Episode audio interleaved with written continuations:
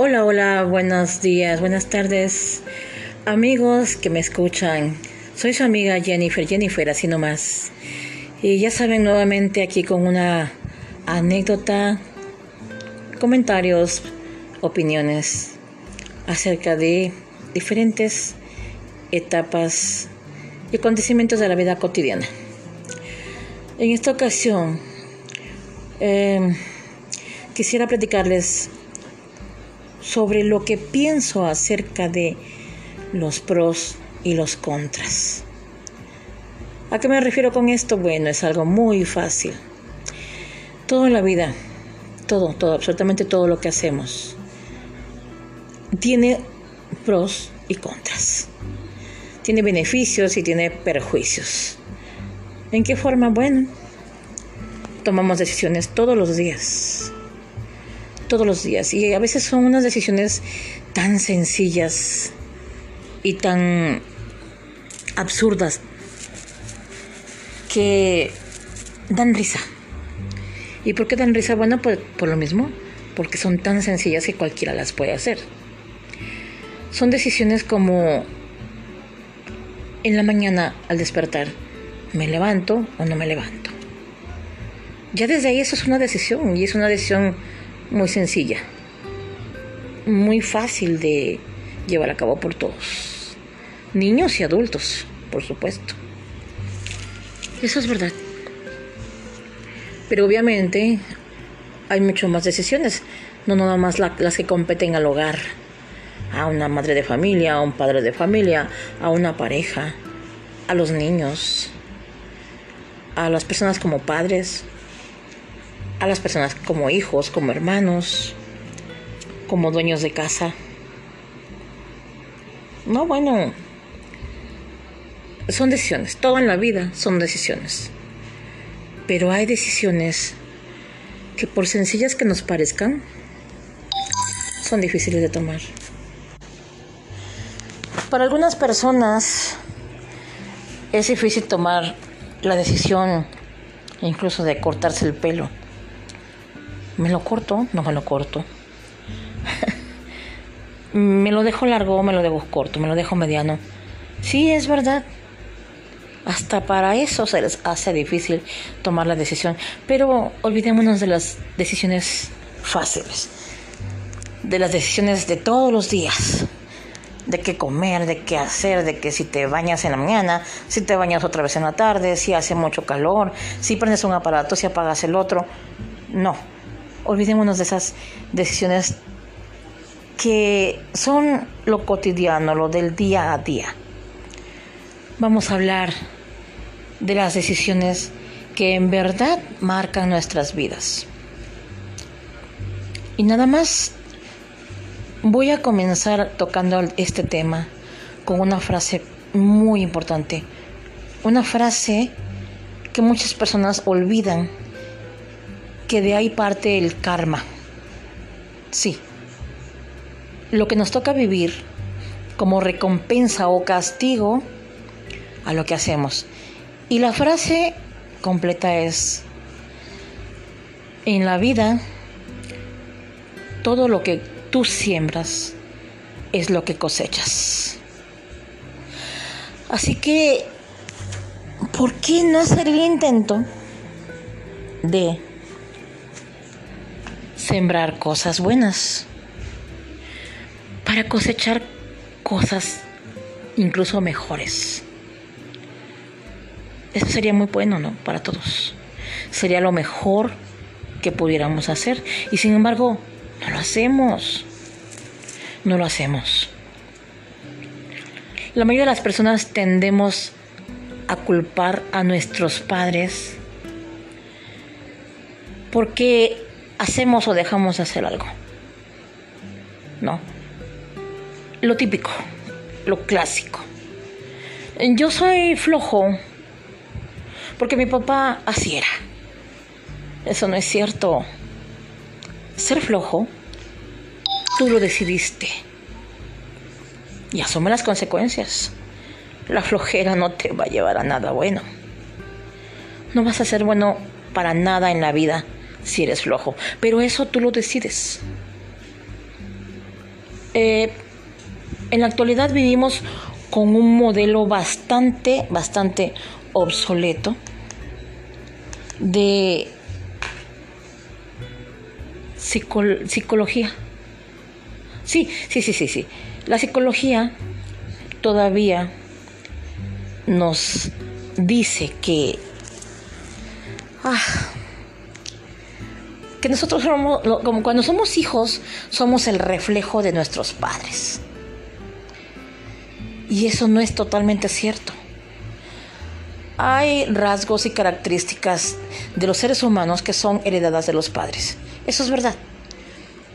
Pero no todas. A las que se refieren más bien yo pienso, y repito, es mi opinión muy personal, es a los rasgos físicos, a las características corporales, incluso algunos padecimientos. Eso es normal.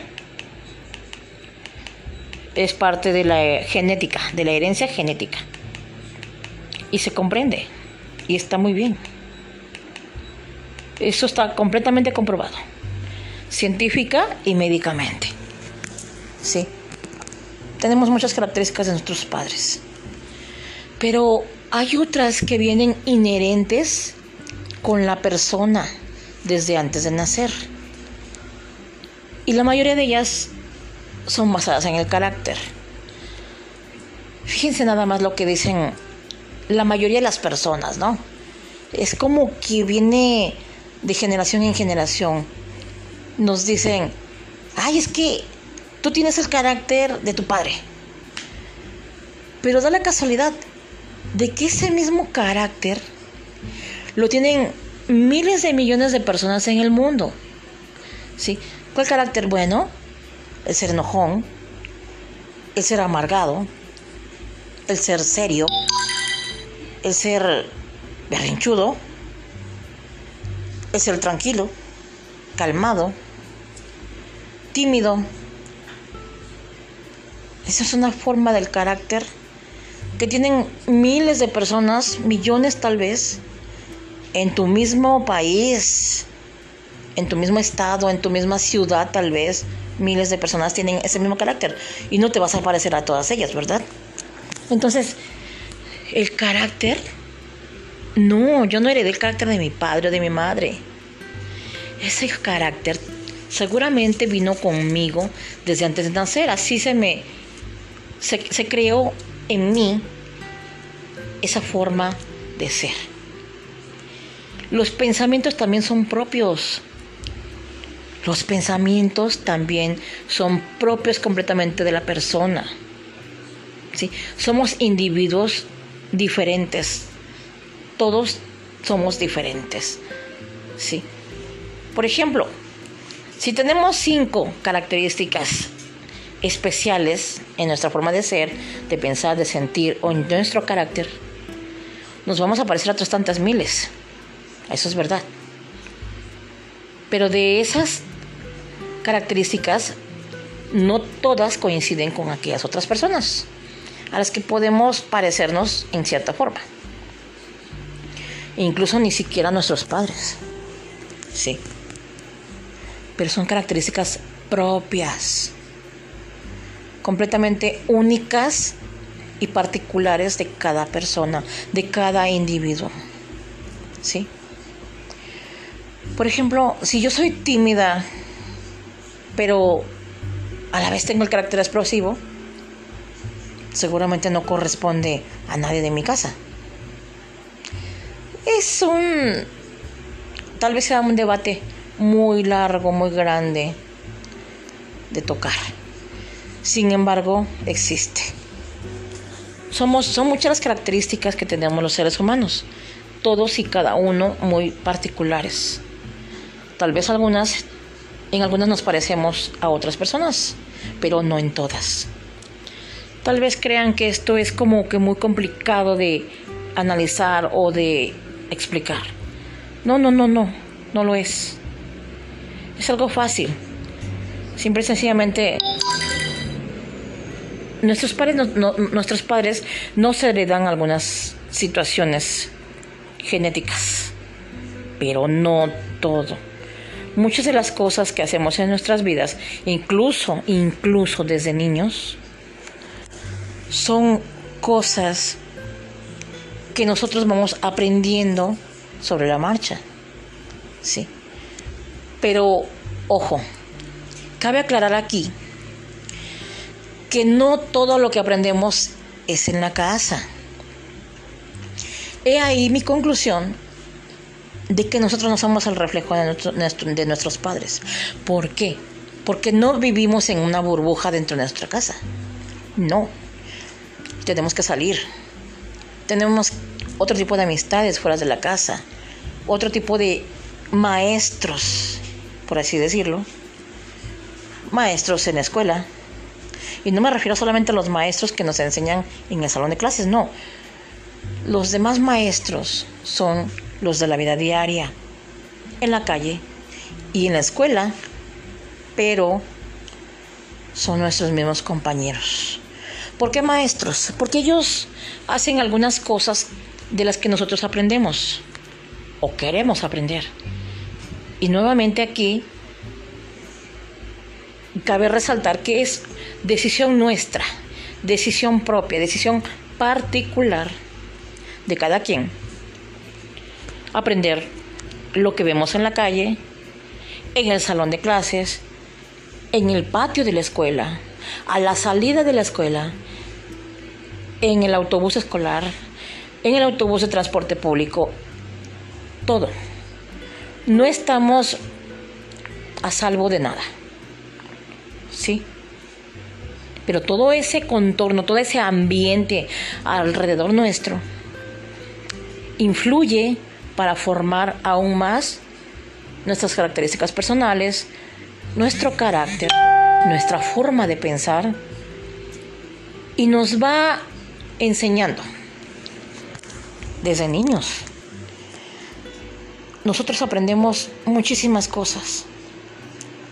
Digo, ¿por qué forzosamente tienen que creer o tienen que hacernos creer que nosotros solamente aprendemos de nuestros padres? Eso no es verdad.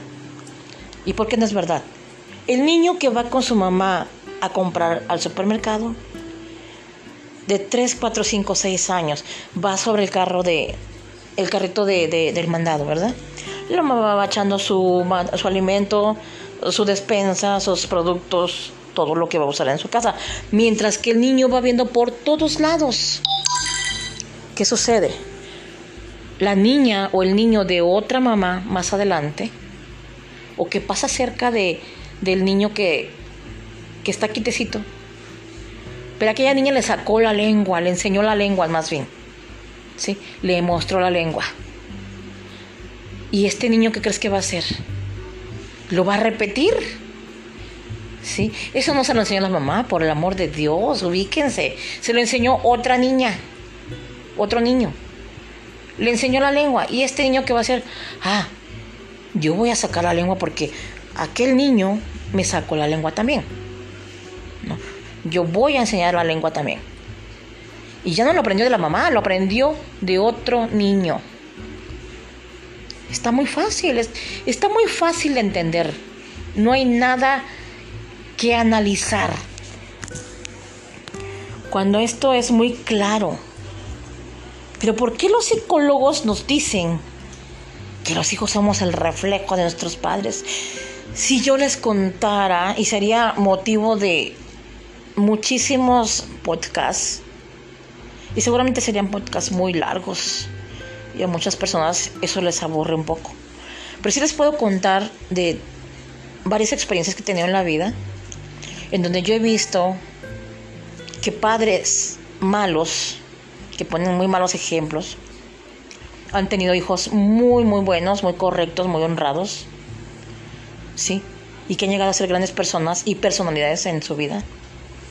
Y que por el contrario, personas que han enseñado muy bien a sus hijos con muy buenos ejemplos, muy, muy buenas enseñanzas y han tenido hijos bastante malos incluso criminales, delincuentes, otros incluso ya están en la cárcel o muertos. Eso es verdad. Entonces, por favor, es cuestión de romper paradigmas. Como que lo, el, el, el modelo de psicología que se ha manejado hasta estos días ya es muy obsoleto, ya no funciona, no es así, es parte de una falacia y se sigue manejando, se sigue usando y está mal. No es lo correcto, no es normal.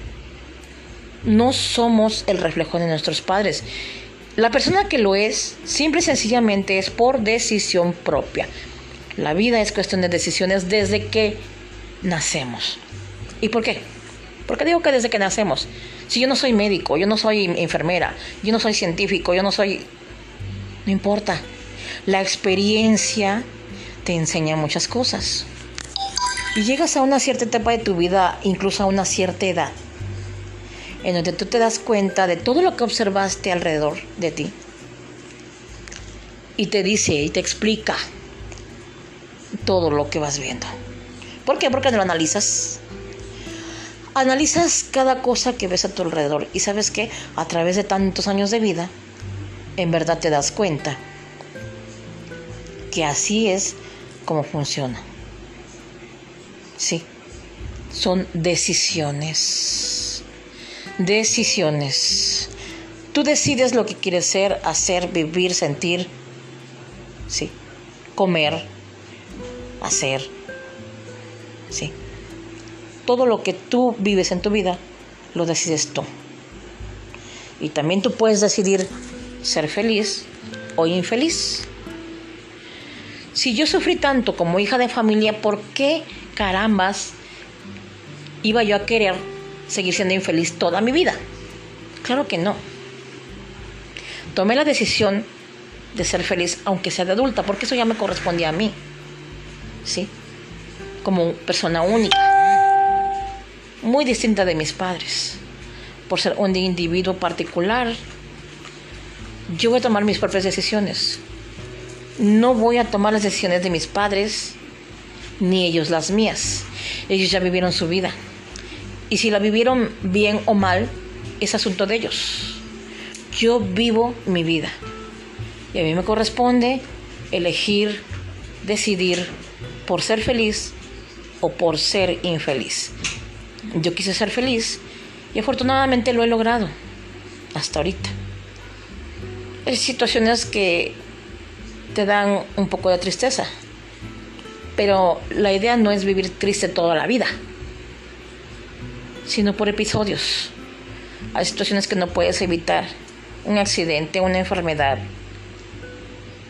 pero tú tienes la decisión de salir de esa tristeza, de la depresión que te pueda causar una enfermedad, un accidente, un matrimonio fallido, un hijo o una hija que no obedece tus reglas, ¿sí? que, que toma otras decisiones muy distintas de las tuyas, aunque le hayas enseñado unas, ella quiso aprender otras, ¿sí?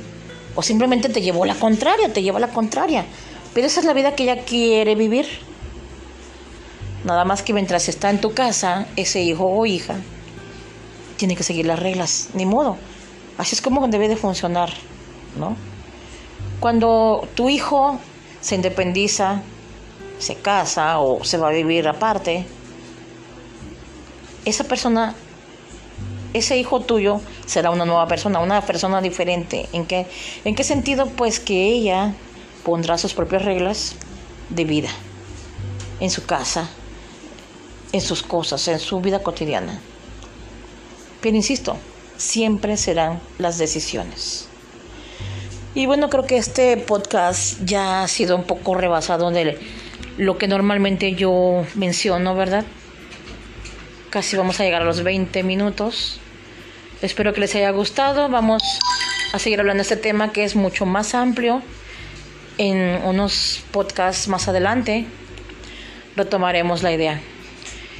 Que tengan el mejor de los días. Recuerden que hoy debe ser un día mejor que ayer, pero mañana será un mejor día que hoy. Hasta pronto amigos. Soy su amiga Jennifer Jennifer, así nomás. Bye bye.